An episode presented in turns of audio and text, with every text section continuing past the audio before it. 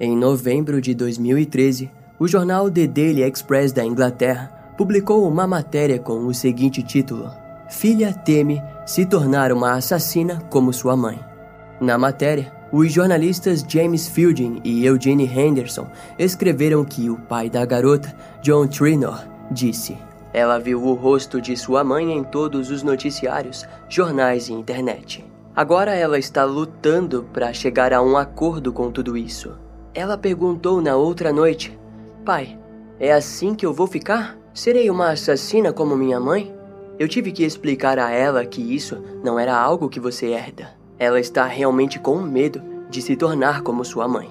John, ex-marido da recém-criminosa mais temida do Reino Unido, também compartilhou que juntos eles tinham uma filha de 7 anos. Naquela época, ele questionou os jornais como você diria a uma criança de 7 anos que sua mãe é uma terrível assassina em série? Se passariam anos até que aquela mesma garotinha, agora identificada como Cheyenne Trainer, finalmente pudesse dizer com suas próprias palavras: Eu não sou ela. Eu nunca serei ela. No decorrer dos anos, os sentimentos de medo, raiva e angústia estiveram presentes na vida de Cheyenne que precisou carregar o fardo de ser filha da assassina em série mais terrível do Reino Unido. Hoje, nós vamos contar a história hedionda de Joanna Dennehy, uma criminosa egoísta, cruel e sádica que destruiu não somente a vida de suas vítimas, mas também a de suas próprias filhas.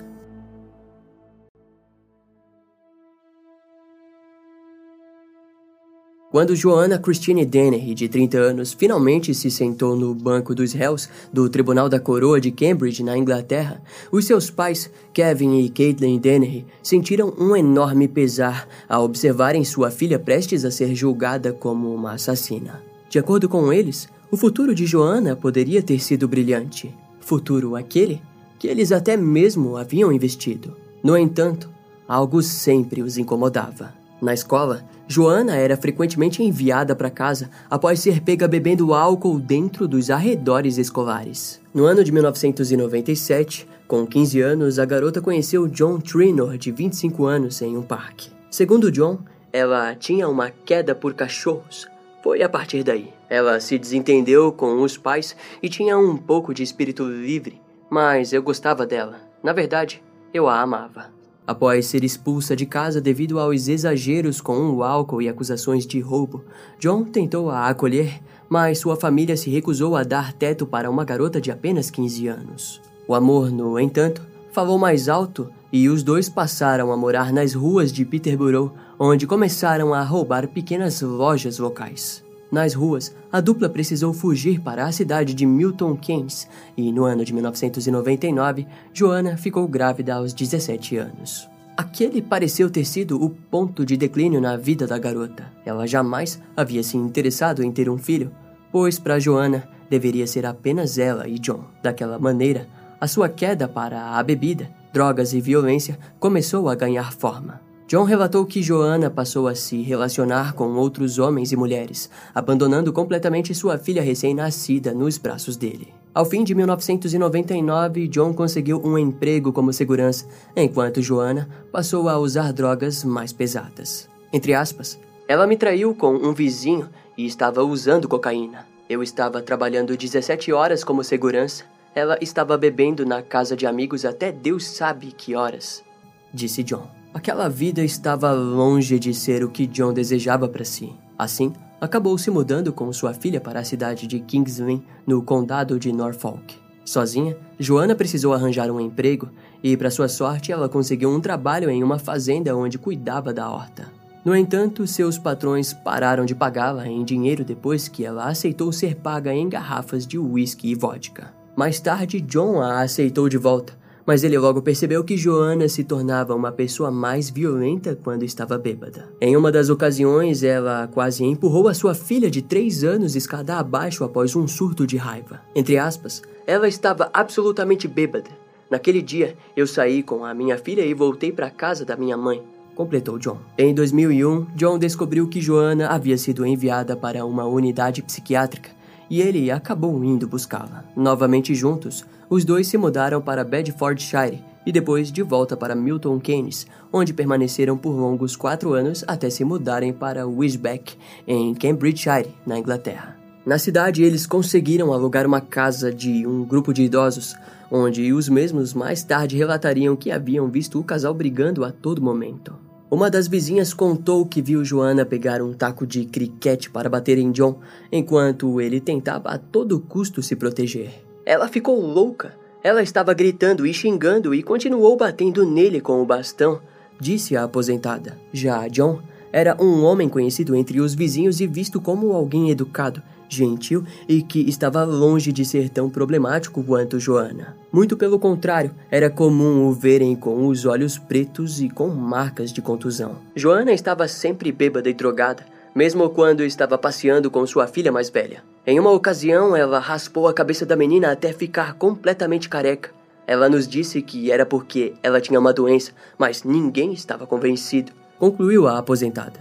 Os restantes dos vizinhos contaram que era comum verem pessoas entrando e saindo da residência da mulher a todo momento. A memória mais antiga dos vizinhos é do dia quando Joana desmaiou devido às drogas no cemitério da cidade, onde dormiu a noite inteira. No fim, Joana ficou desaparecida por várias semanas e, quando voltou, se apresentou em estado de choque devido às drogas. Em outras ocasiões, os vizinhos viam Joana flertando com homens no parque da cidade, sendo assim, ligavam ela à prostituição por drogas. Para John, sempre se tratou de uma grande luta para tirar Joana das drogas e da bebida. Ele tentou mostrar tudo o que estava em jogo, mas ela sequer abraçava ou beijava as duas filhas do casal. Durante o fim de 2003, Joana se tornou amante de uma mulher chamada Shermaine, relacionamento esse que tornou a situação entre ela e John ainda mais complexa. De alguma forma, John a suportou até janeiro de 2009, quando ele percebeu que Joana estava começando a se automutilar com lâminas de barbear.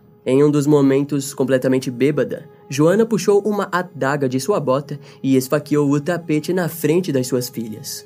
John lembrou que os olhos dela se aparentavam frios, distantes e vazios. Na época, não havia como preverem o que Joana estava se tornando, mas era claro para John que ela estava se tornando irreconhecível. Quando ele a havia conhecido, ela sonhava em se tornar uma advogada, mas após alguns anos lá estava ela, sentada dentro de um tribunal e sendo acusada de vários assassinatos. Após o evento da adaga, John se mudou para a casa de sua mãe com suas duas filhas em Glossop, Derbys. Seria apenas quatro anos depois que a polícia bateria em sua porta alegando que sua ex-namorada, Joanna Christine Dennehy, estava sendo investigada em uma série de crimes bárbaros. John relatou o seguinte: Era inevitável que isso acontecesse. Ela ia fazer algo para si mesma ou para outra pessoa. Ela merece o que está vindo para ela e se a pena de morte ainda estivesse aqui, ela a mereceria. Em 2014, antes da polícia bater na porta de John Trinor, Joanna Dennehy estava morando em um quarto na rua Beefield, em Peterborough, no Reino Unido. Ela havia conseguido o quarto após conhecer Paul Creed, um dos sócios da empresa imobiliária Quicklet, que são especializados em fornecer quartos pequenos e simples para os moradores de Peterborough. Paul não quis fornecer um quarto para ela, mas Kevin Lee, de 48 anos, dono principal da empresa, disse para que Paul desse uma chance para a mulher. Em março de 2014, Joanna entrou em contato com o próprio Kevin, que também era responsável quanto às obras e decorações do quarto. No dia 20 daquele mesmo mês, Kevin, que morava em Fletton, disse para sua esposa Christina que estava tendo um caso com Joanna. Enquanto Kevin acabava com o seu casamento, Joanna estava lidando com o seu companheiro de quarto, John Chapman, de 56 anos, que havia servido na Marinha durante a Guerra das Malvinas, conflito que ocorreu entre a Argentina e o Reino Unido em abril e junho de 1982. Aparentemente, Joanna não gostava muito de John, que foi descrito como um bêbado amigável. Desde março de 2014, seus amigos relatariam que John frequentemente reclamava que Joanna desejava expulsá-lo com todas as suas forças. Até que na manhã de sexta-feira do dia 29 de março, Joanna finalmente esfaqueou John no coração enquanto ele dormia. Naquela mesma manhã, Joanna ligou para Kevin e marcou um encontro com Halveston Garth. Sem muita surpresa depois disso, No dia 30 de março, um homem passeava com seu cachorro próximo a uma vala em Middle Road, New Buruf, quando encontrou o corpo de Kevin Lee. No local foi encontrado o corpo de Kevin usando um vestido feminino com sérias agressões em suas partes íntimas. Sua família publicou um comunicado público dizendo: Estamos devastados pela morte de Kevin.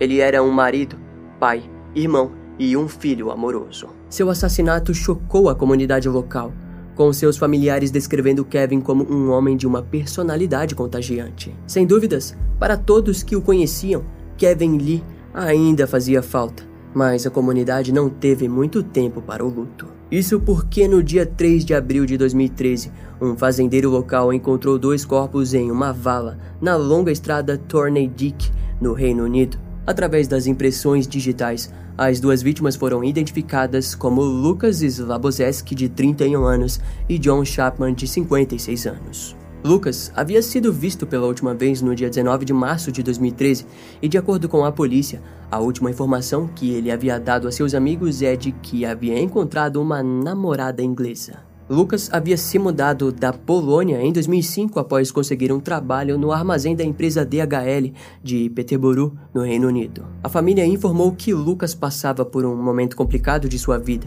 onde tentava largar o seu vício em heroína. Sua irmã, Magda Skrizipzak, contou que Lucas era um homem brincalhão e que sua morte devastou a família, atingindo principalmente seus pais. Os resultados da autópsia mostraram que tanto Lucas quanto John Chapman haviam sido mortos a facadas. Na época do ocorrido, a família de John publicou um comunicado dizendo: Estamos todos muito chateados e chocados com a trágica perda de John. Ele era um irmão, cunhado e tio amoroso. Ele era muito amado por todos que o conheciam e sua falta será sentida por todos os seus amigos e familiares. Após descobrirem os três corpos, a polícia passou a acreditar que uma mulher estava cometendo assassinatos em alguma residência de Hoveston Garth. Durante as investigações, a polícia encontrou um vídeo de segurança onde um dos associados de Kevin Lee, Garth Stretch, de 46 anos, foi visto num posto de gasolina com o carro de Kevin. Junto a ele estava Joanna Dennehy, também identificada como uma das inquilinas de Kevin. A dupla logo trouxe suspeitas fortes nas autorias dos crimes e, daquela forma, uma caçada contra o tempo se iniciou. A polícia logo descobriu que dois homens, Robin Bereza, de 64 anos, e John Rogers, de 56 anos, haviam sido esfaqueados na área de West Fallen Street e se apresentavam em estado grave no Hospital Central de Birmingham. Os investigadores descobriram através de vizinhos que a responsável por aquilo era uma mulher que parecia estar esfaqueando pessoas aleatoriamente pelas redondezas. Em pouco tempo, um porta-voz da força policial disse Várias pessoas estão sendo presas e estão sob custódia. Acreditamos que já contabilizamos todos os suspeitos relacionados ao incidente. De acordo com a polícia, a mulher havia sido identificada principalmente devido à sua tatuagem de estrela no rosto. Para a pouca surpresa dos investigadores, a tal mulher era exatamente quem eles já estavam procurando: Joanna Dennehy. Entre aspas, gostaríamos de garantir ao público que esses incidentes foram contidos rapidamente e continuaremos com a presença da polícia na área para fornecer apoio, anunciou a polícia local. Após a prisão de Joana, foi compartilhado que a mulher havia posado em diversas fotos com a adaga serrilhada usada nos crimes. Kurt Street, que também havia sido detido junto a Joana, disse que ela se gabava de que juntos eles eram como Bonnie e Clyde, casal americano que matou cerca de nove policiais nos anos 1930.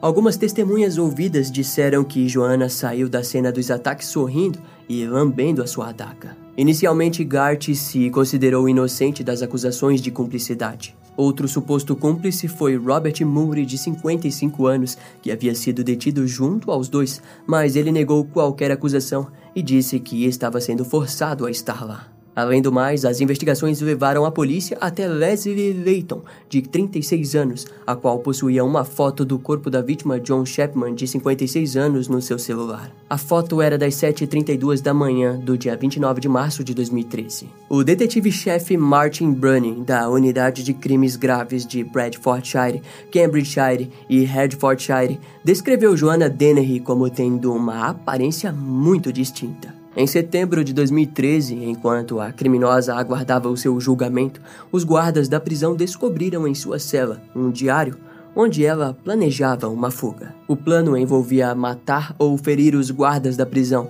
e cortar um dos dedos para pôr no sistema biométrico do local. Em resposta, Joana foi posta em isolamento, onde ficou depressiva e começou a cometer automutilação. No julgamento, ela vestia uma camisa branca enquanto estava sentada no banco dos réus. Joanna Dennehy rapidamente admitiu os assassinatos do promotor imobiliário Kevin Lee, de Lucas Slabovesky e de John Chapman. Também confessou as tentativas de assassinato de Robin Bereza e John Rogers. A promotoria disse que a criminosa focava sua atenção principalmente nos homens e que havia dito a um dos seus cúmplices que não desejava matar mulheres. Um dos psiquiatras disse que depois do primeiro assassinato, Joana alegou ter tido gosto por aquilo. Eu matei para ver como eu me sentiria, para ver se eu estava tão fria quanto eu pensava que estava, afirmou Joana. O criminologista Dr. Casey Jordan viria a dizer que ela havia assumido rapidamente os crimes porque desejava notoriedade e controle. Entre aspas, acho que ela fez isso para controlar a situação. Ela gosta que as pessoas saibam que ela é a chefe, completou Maria Dennehy, a irmã de Joana. No dia 10 de fevereiro de 2014, Gart Strant, de 47 anos, foi considerado culpado por tentativa de homicídio e Wesley Layton, de 36 anos, acusado por tentativa de alterar o curso da justiça. No dia 29 de fevereiro de 2014, Joanna Dennehy foi condenada à prisão perpétua. O juiz Spencer disse que ela jamais deveria ser libertada, devido à sua premeditação em cada um dos seus crimes e devido à sua falta de emoções humanas. Inicialmente, Joanna foi mantida no ATM Prison Bronzefield, onde foi diagnosticada com transtorno de personalidade antissocial e borderline. Mais tarde, Gart também foi condenado à prisão perpétua sem direito à liberdade condicional por pelo menos 19 anos. Leslie Layton recebeu uma pena final de 14 anos e Robert Murray admitiu cumplicidade recebendo uma sentença de 3 anos. Após o julgamento, a justiça descobriu que Joana estava sendo supervisionada pelo Serviço de Liberdade Condicional, que havia a condenado por agressão e por possuir um cão perigoso. Daquela forma, foi concluído que o seu caso foi tratado por inexperientes que não perceberam o perigo que Joana representava.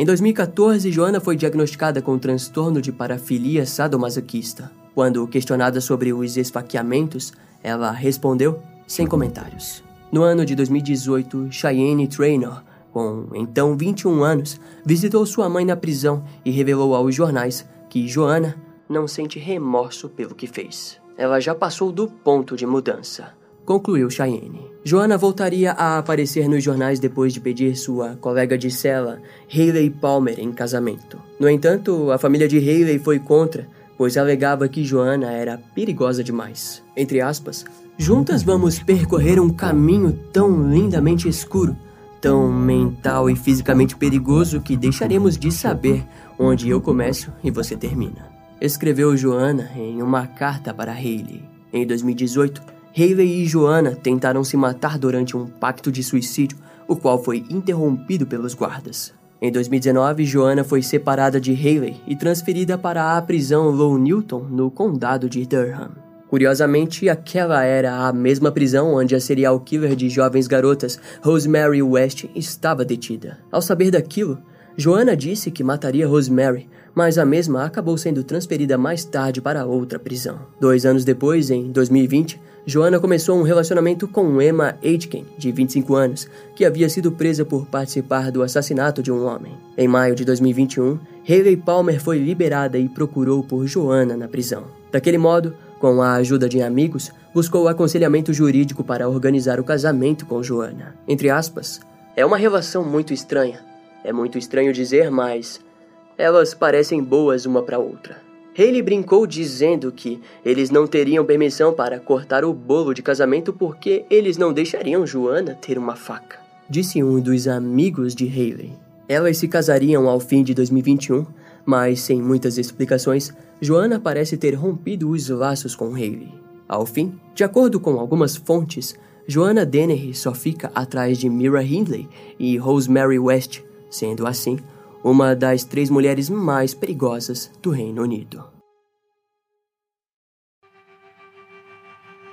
Esse caso vai ficando por aqui. Eu espero que você tenha gostado.